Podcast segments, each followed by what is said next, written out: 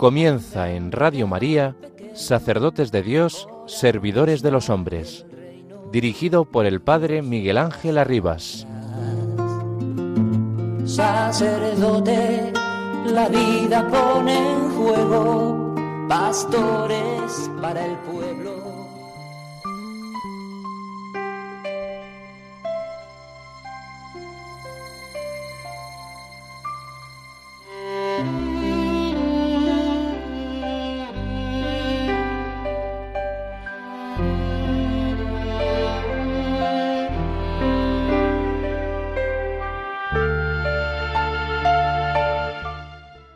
Jesús confía a los discípulos temerosos y atónitos el don de perdonar los pecados, un don que brota de las heridas de sus manos y de sus pies y sobre todo de su costado abierto. Desde allí, una ola de misericordia inunda toda la humanidad. Revivamos este momento con gran intensidad espiritual. También a nosotros el Señor nos muestra hoy sus heridas gloriosas y su corazón abierto, manantial inagotable de luz y verdad, de amor y perdón.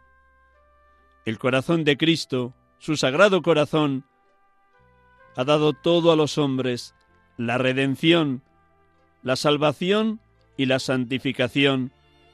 A través del misterio de este corazón herido, no cesa de difundirse también entre los hombres y las mujeres de nuestra época el flujo restaurador del amor misericordioso de Dios.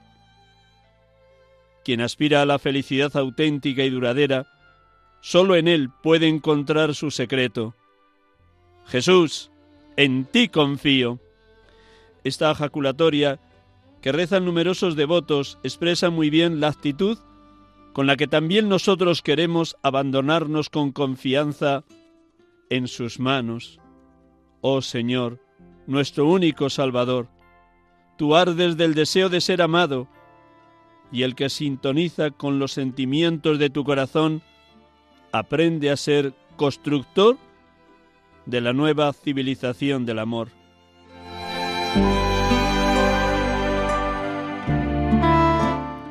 San Juan Pablo II en la homilía del Domingo de la Misericordia del año 2001.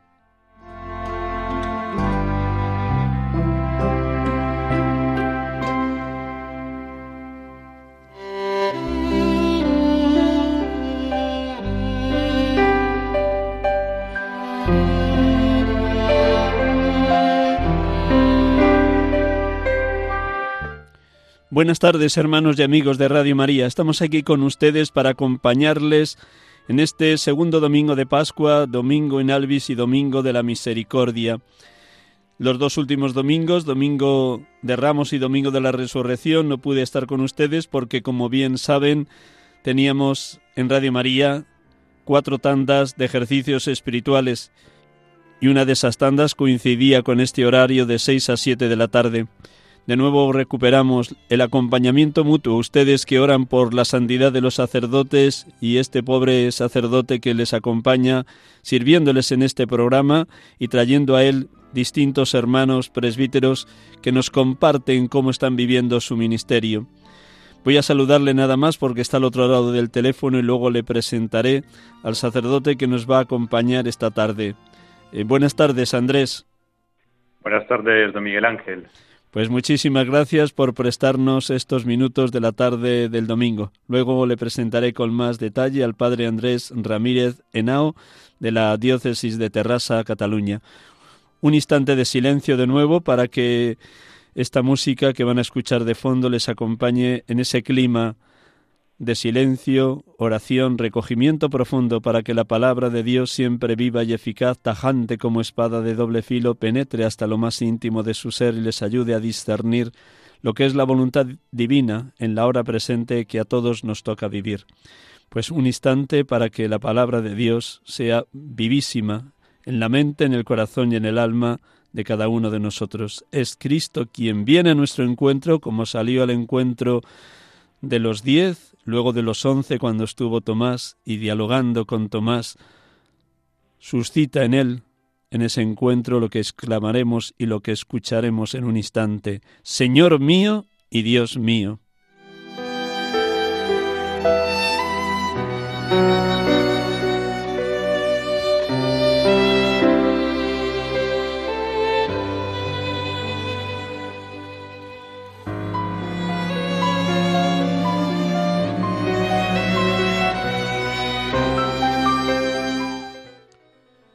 Del Evangelio según San Juan. Al anochecer de aquel día, el primero de la semana, estaban los discípulos en una casa con las puertas cerradas por miedo a los judíos. Y en esto entró Jesús, se puso en medio y les dijo, paz a vosotros. Y diciendo esto les enseñó las manos y el costado. Y los discípulos se llenaron de alegría al ver al Señor. Jesús repitió, paz a vosotros. Como el Padre me ha enviado, así también os envío yo.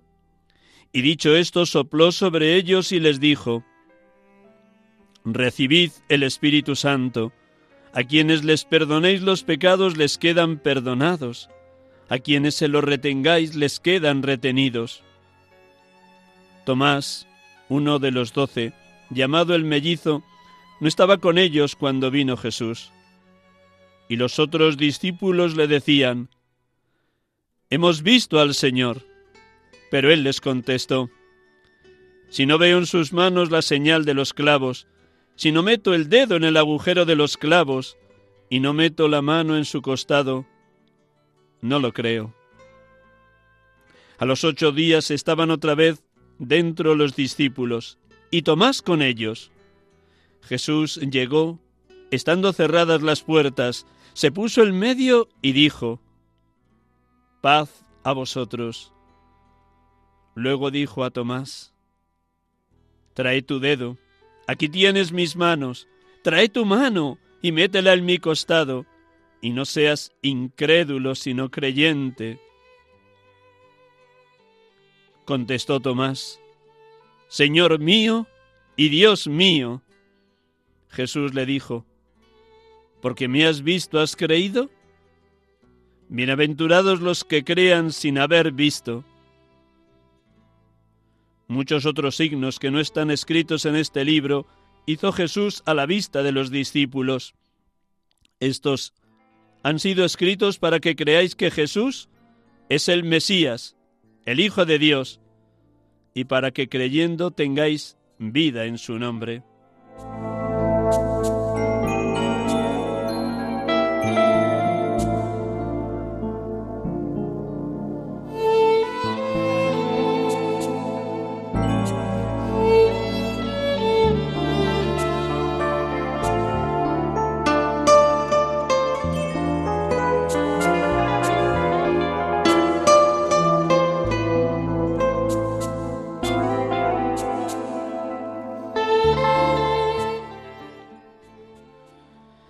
Bendito y alabado seas, Padre Dios, porque nos permites vivir la experiencia de la resurrección como un acontecimiento único e irrepetible, con plena actualidad, con total presencia de tu Hijo en medio de nosotros en este segundo domingo del tiempo de Pascua.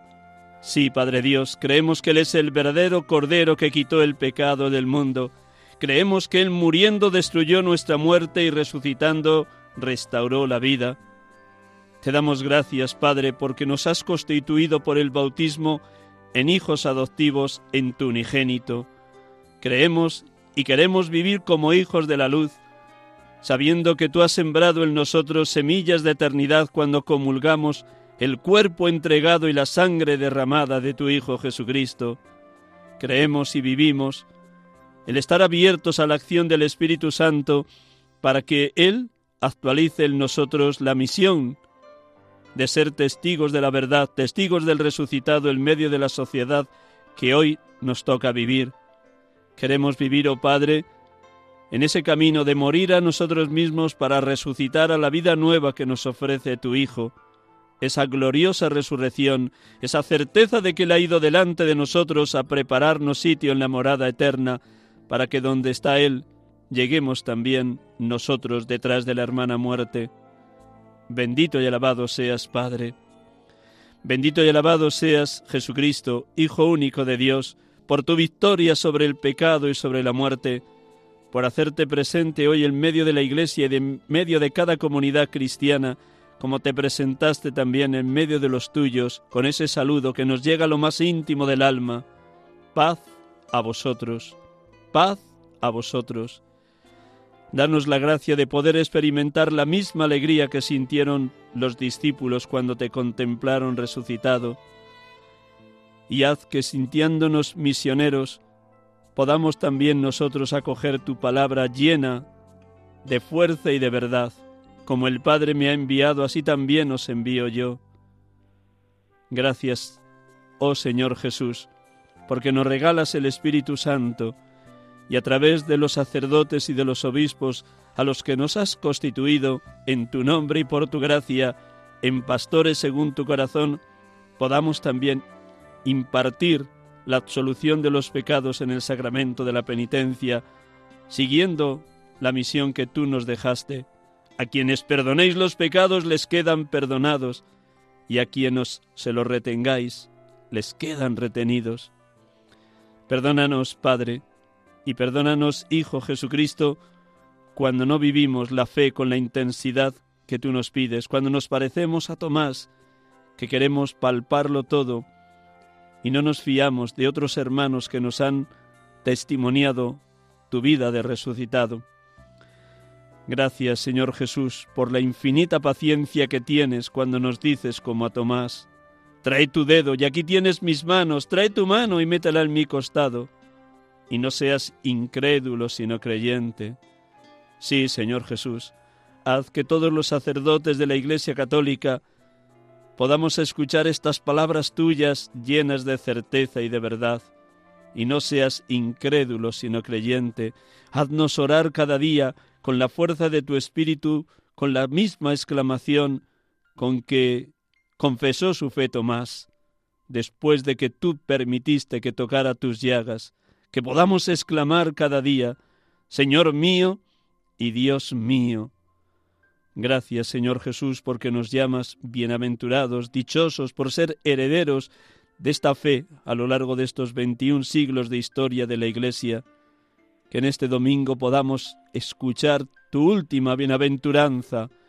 Bienaventurados los que crean por haber visto. Bendito y alabado sea Señor Jesús. Bendito y alabado seas, Espíritu Santo, Espíritu de amor, Espíritu de verdad, porque sin ti no somos nada. Eres tú quien acrecienta en nosotros la fe, la esperanza y el amor. Eres tú quien nos mueve a decir Jesús es el Señor, Jesús es el Mesías, Jesús es el Hijo de Dios, el Salvador, el que tenía que venir al mundo. Gracias Espíritu Santo, porque a través del sacramento de la Eucaristía nos alimentamos del cuerpo entregado y de la sangre derramada de nuestro Señor Jesucristo y vamos siendo eucaristizados, vamos siendo transformados en Eucaristía viviente para partirnos en favor de los demás, como Jesús se partió en la cruz en favor de toda la humanidad. Ayúdanos, Espíritu Santo, en la hora presente, abril 2023, a salir a las calles, a testimoniar nuestra fe, hablar con los signos de dar lo mejor de nosotros mismos sirviendo a los demás, que en el hambriento, en el sediento, en el desnudo, en el emigrante, en el forastero, en el encarcelado, en el enfermo, sepamos contemplar al mismo Cristo. Concédenoslo, Espíritu Santo, Espíritu de amor, para que creyendo en Cristo tengamos vida, y vida en abundancia. Gracias, Espíritu Santo. Bendito y alabado seas, Padre, bendito y alabado seas, Hijo, bendito y alabado seas, Espíritu Santo, Dios amor, perfectísima comunión de los tres, Padre, Hijo y Espíritu Santo.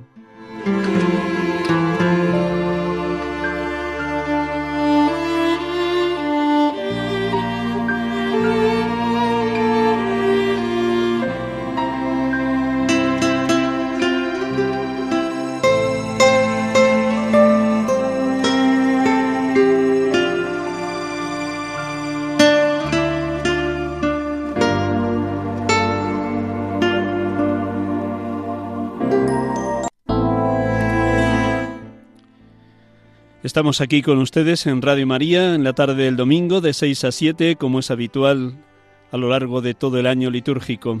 Y como les decía al inicio, tenemos la dicha de poder dialogar esta tarde con un hermano sacerdote que vive en Sabadell y que pertenece a la diócesis de Terrassa en Cataluña. De nuevo saludo a nuestro hermano. Buenas tardes, Andrés. Buenas tardes, don Miguel Ángel. Gracias por prestarnos estos minutos de la tarde, gracias por la alegría que el Espíritu Santo va suscitando en ti en estos años de ministerio sacerdotal. Con tu permiso te presento a nuestros oyentes y luego dejamos que de la abundancia de tu corazón ardiendo en el Espíritu hable tu boca, como seguro que intentas también transmitir Evangelio a tus hermanos laicos y consagrados de las parroquias donde has sido enviado. Pues hermanos y hermanas, tenemos la dicha de poder hablar y dialogar esta tarde con Andrés Ramírez Henao, nacido el 30 de junio de 1984 en Medellín, Colombia.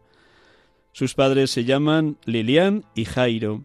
Fue ordenado sacerdote el 18 de octubre del año 2015 en la Iglesia Catedral Basílica del Santo Espíritu, en Terrassa, de las manos de Monseñor don José Ángel Saiz Meneses, entonces obispo de esta diócesis de Terrassa y actualmente arzobispo de la archidiócesis de Sevilla. Su recorrido a lo largo de toda la historia de nuestro hermano Andrés Ramírez es este, sencillo. Hasta los 17 años estuvo en Colombia, luego como tantos hermanos de Colombia emigró por unos años a Estados Unidos, en la ciudad de Atlanta, de los 17 a los 24 años. Allí tuvo una experiencia intensa de oración y de discernimiento que luego nos contará. Y a los 24 años se planta en Cataluña y empieza su formación como seminarista de Terrassa, estudiando en el Seminario de Barcelona. Llegó en septiembre del año 2008 y fue ordenado, como acabo de decir, en octubre del 2015. Él nos cuenta en su biografía cómo creció en una familia creyente, fue su abuelo el que le enseñó la fe y ha sido siempre para él un referente en cuanto cristiano que vivió al pie de la letra el Evangelio y le transmitió lo mejor que llevaba dentro su querido abuelo.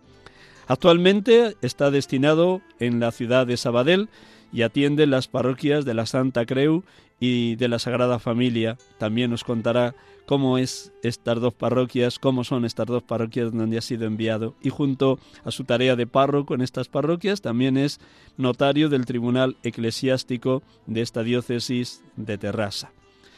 ¿Están bien dados todos los datos, querido Andrés? Sí, sí, correcto. Muy bien, pues ya sabes, porque has escuchado alguna otra vez este programa de Radio María, siempre comienzo dejando que el hermano sacerdote que nos comparte la vida nos hable del momento que está viviendo. Y esta sería la primera pregunta. ¿Qué momento humano y espiritual estás viviendo en este segundo domingo de Pascua, en este 16 abril 2023, domingo de la Divina Misericordia? ¿Qué momento humano y espiritual estás viviendo, Andrés? Bueno, en primer lugar, eh, feliz de estar con vosotros en Radio María. Muchísimas gracias por la invitación. Eh, bueno, realmente el Señor no se deja ganar en generosidad y derrama a mi pobre persona gracia tras gracia.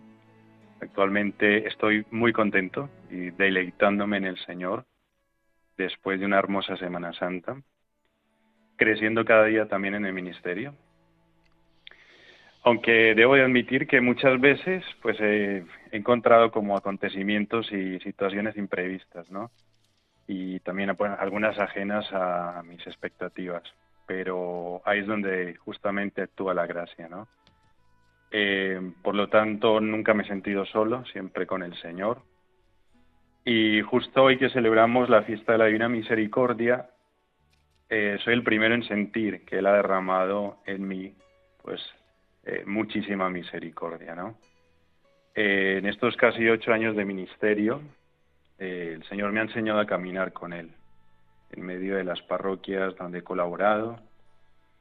se crece con el ministerio y con la gente, he crecido muchísimo con el trato con la gente. Y ese crecimiento, pues yo también lo traduciría como en una conversión continua, ¿no? De irme despojándome para que el Señor habite más en mí ¿no? y pueda hacer su obra. Eh, un elemento de esta alegría para mí es poder acompañar a tantas personas en las parroquias, ¿no? Poderlas escuchar, aunque siempre se puede mejorar, ¿no? Esto de la escucha, pero sobre todo poderles ayudar a encontrar un sentido de su existencia desde Dios, ¿no? Sobre todo cuando son vidas muy sufridas, porque pues estoy en, en, barrias así complejas y, pues de ahí mi alegría, ¿no? De poderles eh, ayudar a encontrar un sentido desde Dios, desde la fe. Señalabas antes, así, dejándonoslo caer, que no siempre la alegría y la paz, que es lo propio de la persona que se ha encontrado con el resucitado, no siempre está rebosante en la vida de un presbítero, que también hay momentos de cruz, y no solo en ti, sino como también acabas de señalar, la cruz que otras personas que pertenecen a las parroquias te comparten. ¿Dónde has encontrado la fuerza para llevar la cruz en los momentos de oscuridad? Además de esa experiencia de la misericordia que ya nos señalabas a través del sacramento del perdón o de la bendición permanente de Dios en tu vida, ¿dónde has encontrado la fuerza para los momentos difíciles? Bueno, tengo la, dicha de poder tener en mi casa a Jesús sacramentado y paso ratos con él de, tú a tú y pues en ese diálogo encuentro eh, esa, esa paz para poder seguir avanzando, ¿no? Eh, también pues en la figura de la Virgen María. Para mí la Virgen María ha sido fundamental y pues me refugio mucho en ella también.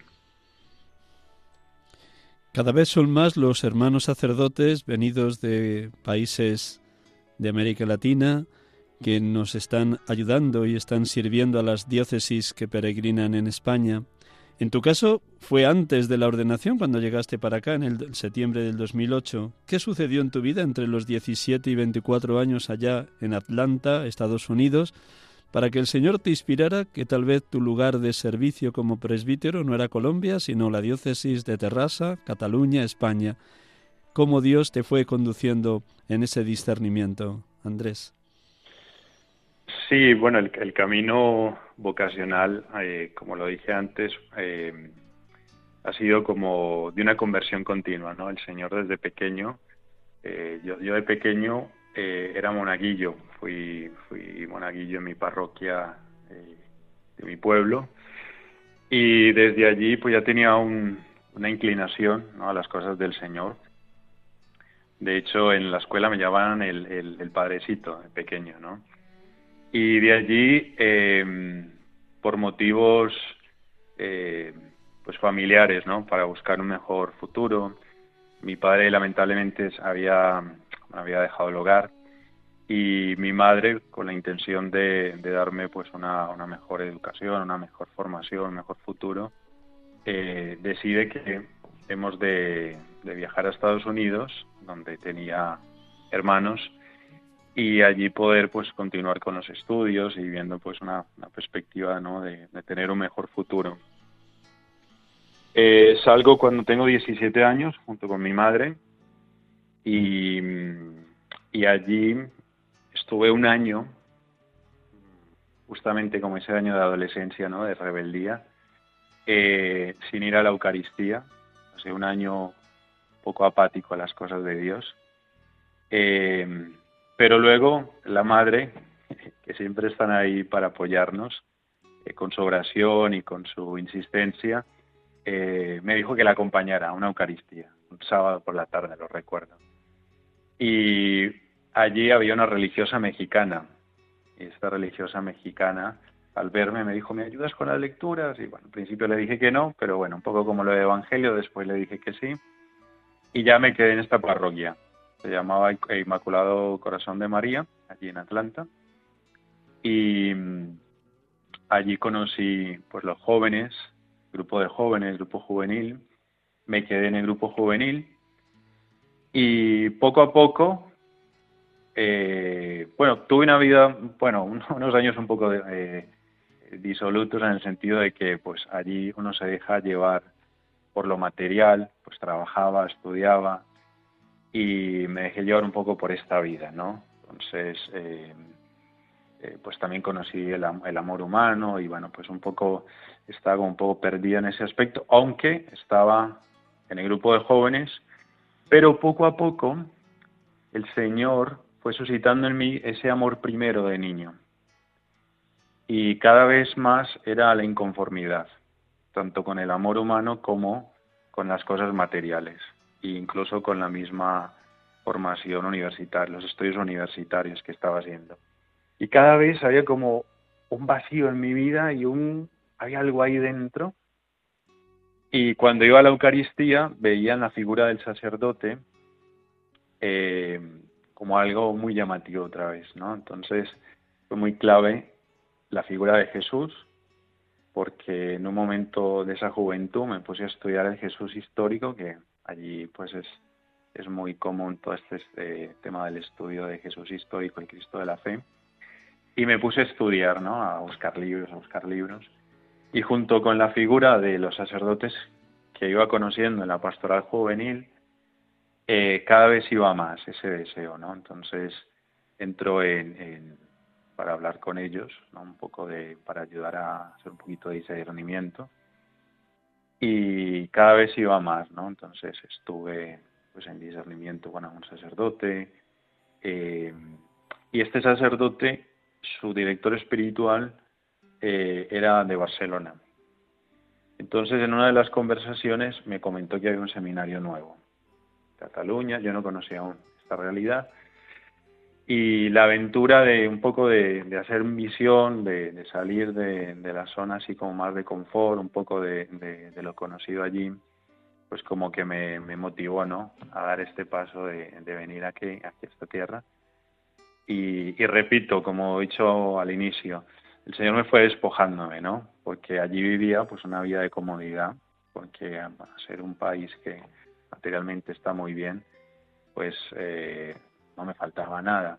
Tenía dos trabajos, estudiaba, eh, y, dar ese paso fue como un despojarme, ¿no? También de, no solo de lo material, sino como una forma de purificarme también de los apegos. Ya lo había hecho una primera vez cuando salí de Colombia y ahora esta segunda vez que salía de Estados Unidos, ya era como unirme despojando y, purificando pues como de, personas, de lugares, de amigos, de comodidades más que todo.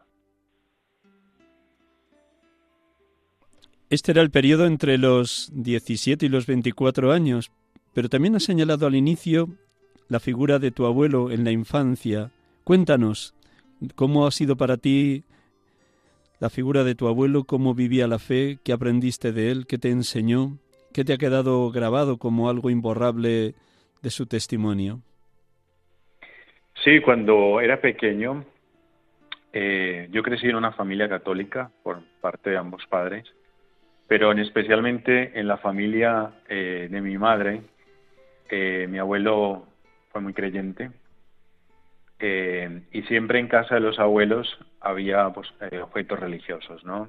Y recuerdo que de pequeño eh, me regaló un misal de San José, de estos típicos misales que la gente usaba para la misa, que ya en ese entonces ya no, ya no, se hacía usar en la, no, se daba el uso en la misa, pero él lo, conservaba, ¿no? Entonces me lo regaló y a partir de ese misal y viéndolo a él orar, porque fue un hombre de mucha oración, cada día rezaba ante un cuadro del corazón de Jesús, cada día iba a la Eucaristía y por las noches en familia se rezaba el rosario. Entonces viendo su figura y con este primer regalo que recuerdo, que, era muy pequeño, pero lo, recuerdo como si fuera ayer, eh, me fue como motivando, ¿no? Como llevando ¿no? a, ese amor a Jesucristo, ¿no? Y aparte de su vida, un hombre eh, pues eso, de mucha oración, eh, un hombre que mm, humanamente muy valioso, un íntegro, tuvo 12 hijos, eh, viajó por diferentes lugares del mundo, de hecho estuvo en Jerusalén, en Roma, en Estados Unidos, y, y bueno, un poco eso, ¿no? Fue esa figura de un hombre íntegro y sobre todo pues un, gran amante del corazón de Jesús y la Eucaristía. También nos has apuntado al inicio cómo es la realidad de las dos parroquias donde estás ahora destinado pastoralmente hablando, la Santa Creu y la Sagrada Familia. ¿Cuánto tiempo llevas ahí? ¿Cuál es la realidad sociológica? ¿Cómo participa el pueblo de Dios en las Eucaristías y en la liturgia o en la catequesis o en Cáritas? Para que también nuestros oyentes puedan situar ante tu persona y pidiendo, por supuesto, ahora mismo a todos los oyentes que te escuchan que oren por ti, porque mm, en toda España es difícil la tarea evangelizadora, pero me parece, por lo menos los datos sociológicos lo dicen, que Cataluña es quizás la región o la autonomía de España con mayor índice de alejamiento de la fe. ¿Cómo estás? ¿Cómo, es, cómo es esa, son esas parroquias? Andrés. Sí, eh, llevo, voy a cumplir tres años en estas parroquias. Eh, se me han designado la parroquia de Santa Creu y Sagrada Familia, que están ubicadas en el sur de Sabadell. Sabadell eh, comprende, bueno, contiene unas 16 parroquias más o menos. Es una ciudad que en ese aspecto está bastante bien en cuanto a parroquias, ¿no? Y yo estoy en el sur de, de Sabadell eh, y las parroquias comprenden tres barrios. el barrio de Campo Amor, Las Termas y Creo de Barbera. Eh, cuando digo del sur, un poco eh, Sabadell, pues está como la parte centro, ¿no? Está el ayuntamiento, todo ello, pues esto es la, lo que podríamos decir que está un poco la, la, gente de toda la vida, ¿no? La gente que tenía las, las industrias textiles y todo ello. Y luego en el sur ha quedado un poco más relegada la gente que en un principio vino como emigrante a trabajar. ¿no? Eh, ahora la, la, situación ha cambiado bastante porque muchísima de esta gente ya mayor eh, se ha ido, se ha mudado a otra ciudad o se ha mudado al centro o al norte, un poco en busca de mejores, eh, pues no sé, mejor vivienda, un poco más, todo un poco mejor, ¿no? Y, estos barrios, eh, pues ha quedado gente trabajadora, ¿no? Sí hay gente oriunda, ¿no? La gente mayor, pero pues sobre todo inmigrantes, ¿no? nosotros en la parroquia, pues atendemos feligreses de Ecuador, sobre todo de Bolivia, tenemos de Paraguay, de Argentina, de Colombia, de Guinea, de Perú, de Honduras y de Venezuela hemos hecho un poquito de, conteo y de, información. Estos son los países que nosotros pues atendemos aquí en, estas dos parroquias. Eh, tenemos caritas y cada 15 días atendemos 100 familias. Eh, un poco, estas 100 familias hay un poco de todo, ¿no? Hay de descendencia gitana, hay musulmanes, hay de aquí, bueno, un poco, un poco de todo. Y luego también en nuestras parroquias eh, empezamos un grupo de, bueno, tenemos varios grupos, tenemos un grupo de matrimonios que nos reunimos una vez al mes, eh, con la idea de ayudar a los matrimonios, porque al trabajar en, el tribunal, llevar todo el tema de las nulidades matrimoniales, dije yo, no, hemos de hacer algo para afianzar eh, pues los matrimonios, ¿no? Para que ellos se actualicen, para que ellos eh, desde la fe puedan eh, pues ir saliendo ¿no? Sobre, de las situaciones eh, conflictivas y difíciles. Luego tenemos un grupo de jóvenes, cuesta un poco, porque no, no existía este grupo tampoco, y bueno, poco a poco se va, se va tejiendo este grupo de jóvenes. Luego ya tenemos pues la vida sacramental, ¿no? que, tenemos dos Eucaristías cada día, y, bueno, poco a poco pues van, van aumentando los, los pisos, hemos tenido unas bodas y bueno, poco a poco vamos em, volviendo a tener ese, ese esa vidilla eh, sacramental porque ya sabéis pues que con la pandemia todo se paró mucho y aquí también, entonces poco a poco la gente va, va regresando. Al ser una persona venida de Colombia, con la experiencia también de esos años en Aldanta, Estados Unidos, tienes muy a flor de piel el tema de los emigrantes y nos acabas de hacer una relación de todos los países, prácticamente todos de América Latina, que de personas llegadas ahí a estos barrios donde están enclavadas las parroquias, que llegan desde esos lugares. Y por tanto tu sensibilidad hacia los emigrantes es muy grande, de tal manera que desde hace años vienes insistiendo en la diócesis la conveniencia de una delegación o vicaría dedicada a la pastoral de migrantes. ¿Cómo vives esta realidad? ¿Qué pasos se están dando? ¿Cómo lo has podido hablar alguna vez con tu obispo? ¿Y qué, qué te mueve a, cuidar de una manera especial a los hermanos venidos de allá, de cualquier lugar, no solo de América Latina, sino también de África o de otros lugares como Asia, que posiblemente también los hay? Cuéntanos. Sí, esta, eh, nació desde mi viaje a Estados Unidos y vivencia allí. Como sabéis, allí es un país de bastante inmigración también. Eh, creo que España sería el segundo país en cuanto a diversidad, después de Estados Unidos en cuanto a diversidad. Y allí, eh, pues tuve la, dicha, ¿no? De, digo la dicha porque pues es un crecimiento, ¿no? También ser inmigrante allí. Y, ya tenía esa sensibilidad. Eh, allí la pastoral juvenil, la pastoral, perdón, eh, pues había una parte para la pastoral hispana, ¿no? Entonces había muchos proyectos y, ya, pues ya venía con esa idea, ¿no? Cuando vengo a, a Cataluña, cuando mm, entro pues en esta realidad que desconocían, mm, me encuentro que faltaba, al menos en la diócesis, yo no conozco las otras realidades, las diferentes realidades que hay en España, pero al menos en nuestra diócesis eh, veía que faltaba eh, pues una vicaría, una delegación diocesana de migración, ¿no? Entonces, eh, pues lo fui hablando con, con mi obispo. De hecho, el que yo esté aquí en estas dos parroquias fue también iniciativa de don José Ángel, en su día estaba de obispo aquí, y él viendo mi interés por este grupo de personas, pues me dijo, mira, estas parroquias eh, creo que van a ir muy bien, ¿no? En este sentido, porque por el interés que mostraba. Y ahora que está don Salvador Cristao, pues tuve la oportunidad de hablar con él y tampoco no es que sea una idea mía solamente, sino que en una reunión que tuvimos hace unos meses eh, los sacerdotes con nuestro señor obispo, eh, él preguntó, ¿no? O sea, y quiso hacer como una ronda de preguntas y eh, salió por otros hermanos también sacerdotes, salió eh, esta idea, ¿no? También de, hacer algo por esta esta pastoral, eh, sí, esta comunidad emigrante, ¿no? ¿Y qué cada vez es más, porque nos damos cuenta que cada vez va más eh, la, migración de diferentes países. ¿Y qué pasos estás, estás pudiendo dar como delegado de pastoral de migrantes? ¿Qué dificultades te estás encontrando? ¿Cómo lo estás también sintiendo arropado por otros hermanos sacerdotes del presbiterio diocesano de Terrassa? ¿Es algo que va muy lento? ¿Tienes así como una luz de por dónde puede caminar esta pastoral?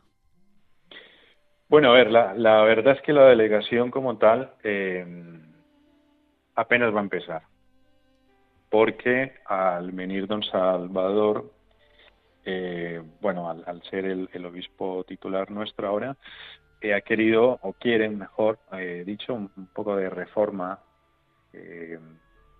dentro de la diócesis y, por tanto, vamos lentos en este aspecto, pero eh, es ahora mismo lo que estamos haciendo es buscar información, es un poco digitalizar eh, un poco el trabajo, también para darlo a conocer a los demás hermanos sacerdotes eh, y un poco también mostrarles que hay una, un potencial en, estos hermanos emigrantes que vienen, cómo ellos podrán echar una mano impulsando las parroquias ya existentes.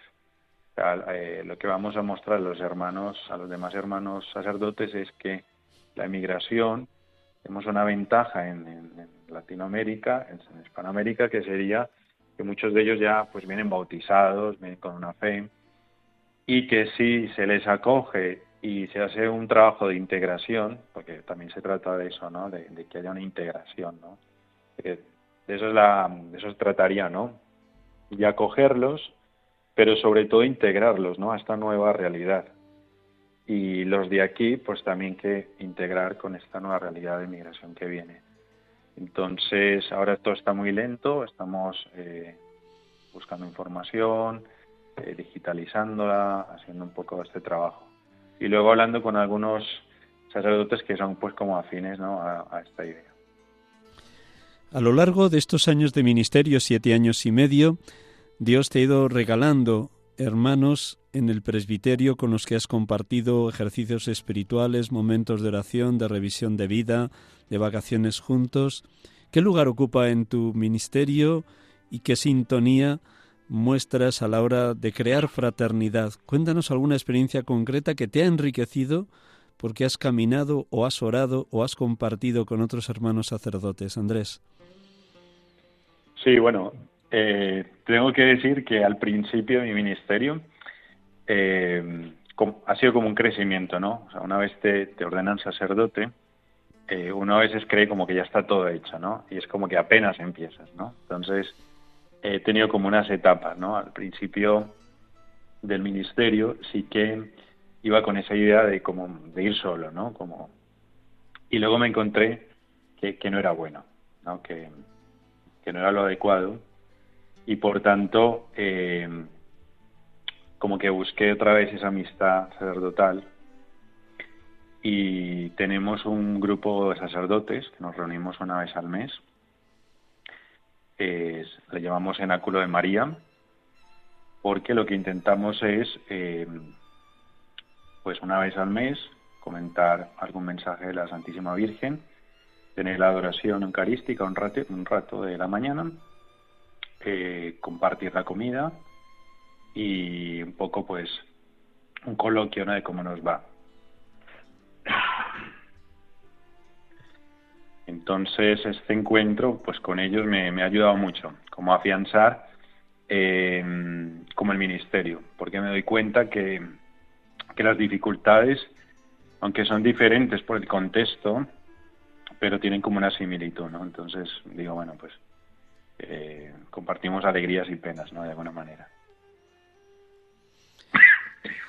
Señalabas también al inicio de nuestra conversación, querido Andrés, la importancia que ha sido para ti en el crecimiento vocacional y en los años de seminario hasta que te ordenaste, ese despojo que Dios te fue mostrando de toda tu vida. Primero el paso que diste de Colombia a Estados Unidos, en esos años en Atlanta con tu madre, después el proceso de discernimiento de venir a Cataluña que no conocías, los años de inserción en la realidad de Terrassa y de formación con los seminaristas de ese momento. Y ahora pues ya de lleno trabajando como un sacerdote de plena dedicación a la diócesis y a las dos parroquias donde ha sido enviado y también en esa colaboración que prestas en la Vicaría Judicial. Dios te ha ido despojando de todo, de qué manera ese despojo ha sido también a la vez riqueza. Cristo siendo rico se hizo pobre para enriquecernos con su pobreza, dice la carta a los Colosen, la segunda carta a los Corintios. ¿Cómo has vivido interiormente ese despojo, Andrés? Sí, mm, como decía anteriormente, pues el Señor eh, me ha ido como despojando, ¿no? No solo de la familia, sino también pues de lo material ha sido una riqueza porque yo digo que el corazón humano tiende, ¿no? El corazón humano tiende como a refugiarse, ¿no? En lo material, en las personas. Y, y el Señor progresivamente me ha ido enseñando. No ha sido fácil porque pues reconozco, reconozco también que al principio, ¿no? De cambiar de país, eh, pues hay como un dolor, ¿no? Un dolor porque hay una somos relegados ¿no? a las personas y las cosas. Entonces, en esta despedida de personas y lugares, eh, que ha tardado a veces entre un año y tres años, cuando tanto en Estados Unidos como aquí, eh, yo calculo que entre un año y tres años ha sido como, como el tiempo, ¿no? Para, para hacerme con el lugar, ¿no? Y ha sido una riqueza porque pues me he podido entregar más al Señor, a las personas, y, también siendo consciente de, la, del sentido misionero, ¿no? Ese sentido lo he ido adquiriendo, porque a veces un poco, eh, no sé si, como un poco la crítica que yo hago a veces a mis hermanos que vienen de, de otras partes, a trabajar aquí, a veces como que nos falta ese sentido misionero, ¿no? Puede ser que, que no lo tengamos y hay que pedirlo al Señor, ¿no? Que, que nos dé como ese sentido misionero, ¿no? Entonces, eh, pues poco a poco lo he ido aprendiendo gracias justamente a que el Señor pues me ha ido eh, como purificando, ¿no? De esos apegos. Yo estoy, por ejemplo, actualmente muy agradecido con España. he aprendido muchísimo. Eh, y de hecho, mi, fe ha crecido y se ha afianzado. Podría ser como al contrario, porque no podría decir, no, es que justamente la sociedad en la que estamos actualmente es difícil vivir la fe. Pero justamente en ese desprendimiento y en esa purificación eh, he ido creciendo en la fe, ¿no? Y de hecho, una de las cosas que he descubierto y que me, llena mucho de, valor y entusiasmo es saber que estoy en el país con más santos del mundo. Y, para mí, eh, digo, esto, esto es providencial, estar aquí, ¿no? Porque eh, es tierra de santos. Donde vas, te puedes encontrar una tumba de un santo. Entonces eso da pues mucha alegría. Hace poco, de hecho, eh, menos de un mes estuve en la tumba de San Antonio María Claret, y, que está en Vic, la ciudad de Vic. Entonces, eh, pues tener esa experiencia, estar un ratito, o sea, eh, es muy, muy, muy apasionante, ¿no? Bueno, y aquí en Barcelona mismo, pues también hay, hay varios santos, ¿no? Vamos a ir terminando porque, como ves, el tiempo vuela en este programa y en todo programa de radio. Cuando te presentábamos, añadíamos, además de tu envío pastoral a Santa Creu y a Sagrada Familia, colaboras como notario en el Tribunal Eclesiástico y señalabas también que uno de los grupos que estás promoviendo en la parroquia es el grupo de matrimonios para apoyar a otros matrimonios con el fin de que las dificultades que puedan surgir se vayan resolviendo, por lo menos alentando. ¿Cómo percibes cuando trabajas ahí en la notaría judicial pues el dolor que supone para personas que se casaron por la iglesia y que se casaron con un pleno deseo de, fidelidad, el tener que hacer todo ese proceso de nulidad, si es que al final pues el juez eclesiástico determina que eso sea así. ¿Cómo, cómo acoges a personas rotas con separaciones o divorcios? ¿Cómo les escuchas? ¿Qué está suponiendo también para ti a la hora de ser instrumento de Cristo en ese curar heridas que a veces son muy sangrantes? Sí, cuando, cuando el señor obispo, don José Ángel, me envió a estudiar Derecho eh, en la Universidad Católica de Valencia, para mí fue pues un reto, ¿no? Es decir, vengo de, otros estudios Estados Unidos y venir a estudiar la filosofía, la teología y luego Derecho Canónico, pues fue también un reto, ¿no? Pero poco a poco he ido descubriendo, ¿no? Esa, esa como dices tú muy bien, eh, ese instrumento, ¿no? Porque parece que es como un trabajo muy administrativo, no deja de ser un trabajo muy administrativo para la parte de ser notario. Pero eh, yo, como os digo, acojo a las personas cuando llegan, el asesoramiento, eh, la primera parte eh, me toca. Entonces lo recibimos, o lo recibo a las personas y hay ese primer contacto, ¿no? Donde la persona cuenta un poco eh, su historia, ¿no? Que, realmente pues hay mucho dolor, ¿no? Entonces ese primera, esa primera acogida es muy importante porque eh, puedo también como encauzarlo, ¿no? Para que lo miren desde la fe, ¿no? Y, poderles también pues como, como ayudar, ¿no? En ese aspecto. Eh, y luego pues con la amabilidad, ¿no? Con el trato, cuando hay eh, las declaraciones con los testigos, con las partes, pues también eh, no ayudarlos a cogerlos, eh, que se sientan tranquilos, ¿no? Porque la gente viene muy nerviosa, muy con sus heridas, recordar el pasado siempre les cuesta, de mucho dolor. Entonces, que vean como esa figura, ¿no? De, Cristo que los acoge ahí en la piscina y que, que se sientan tranquilos y acogidos. Y luego pues ya el, proceso es largo, ¿no? Como, como lo sabéis, un proceso de estos puede tardar año, año y medio, ¿no? Depende un poco a veces más, ¿no? Porque a veces hay partes en otros países, estas cosas, y un poco tarda, ¿no? Eh, pero repito, es lo mismo, es cuando comunicarse con las partes, pues es el, trato, ¿no? Y a veces también incluso eh, ayudarles a contactar pues con realidades como pues los retiros de Maús o, sacerdotes que puedan o el mismo COF centro de orientación familiar porque cosas que todavía hay que madurar.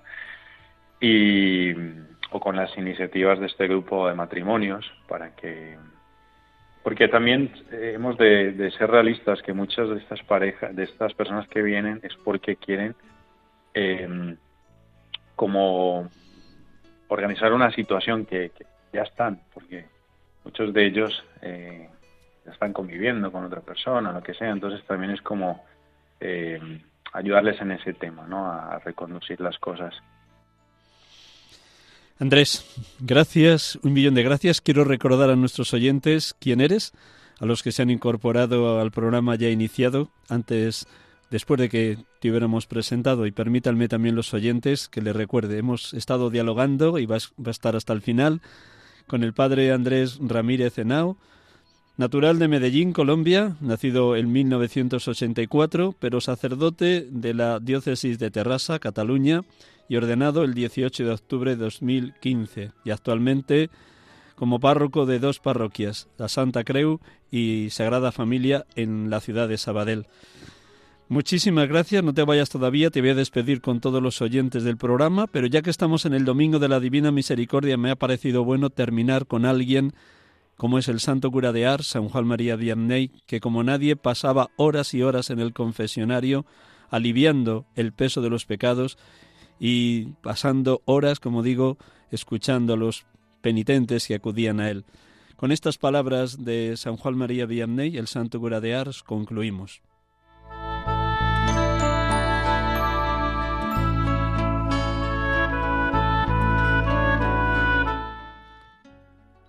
Te amo, Dios mío, y mi único deseo es amarte hasta el último suspiro de mi vida. Te amo, Dios mío, infinitamente amable, y prefiero morir amándote que vivir un solo instante sin amarte. Te amo, Dios mío, y solo deseo ir al cielo para tener la felicidad de amarte perfectamente.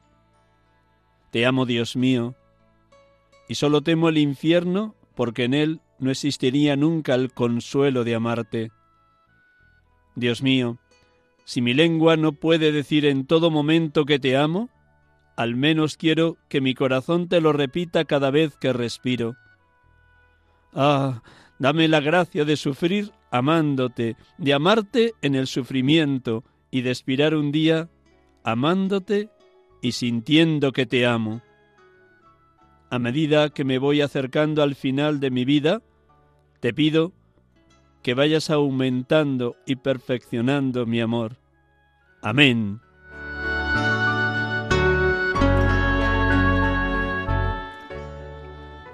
Buenas tardes, Andrés, y gracias, un millón de gracias por habernos compartido tu vida en esta tarde. Buenas tardes a vosotros, don Miguel Ángel, y muchísimas gracias por este programa. Pues gracias a todos los oyentes de Radio María que lo hacen posible. De nuevo pedirles a todos que oren por la santidad de los sacerdotes para que seamos testigos de este infinito amor de Dios hecho misericordia. La misericordia es la forma más bella y honda que tiene Dios de amarnos. Feliz tarde de domingo y hasta el próximo, si Dios quiere. Que Dios les colme de bendiciones.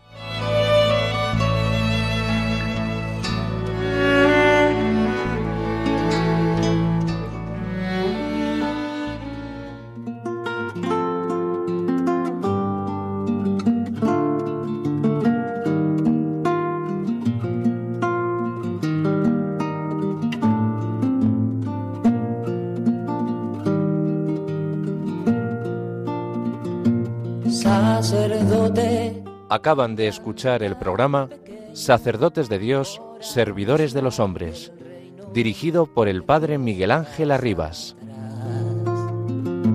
Sacerdote, la vida pone en juego, pastores para el pueblo, un guía a la verdad. Sacerdote, tan rico en los esfuerzos, tan pobre en los no quiero, pues quiere siempre ahora ya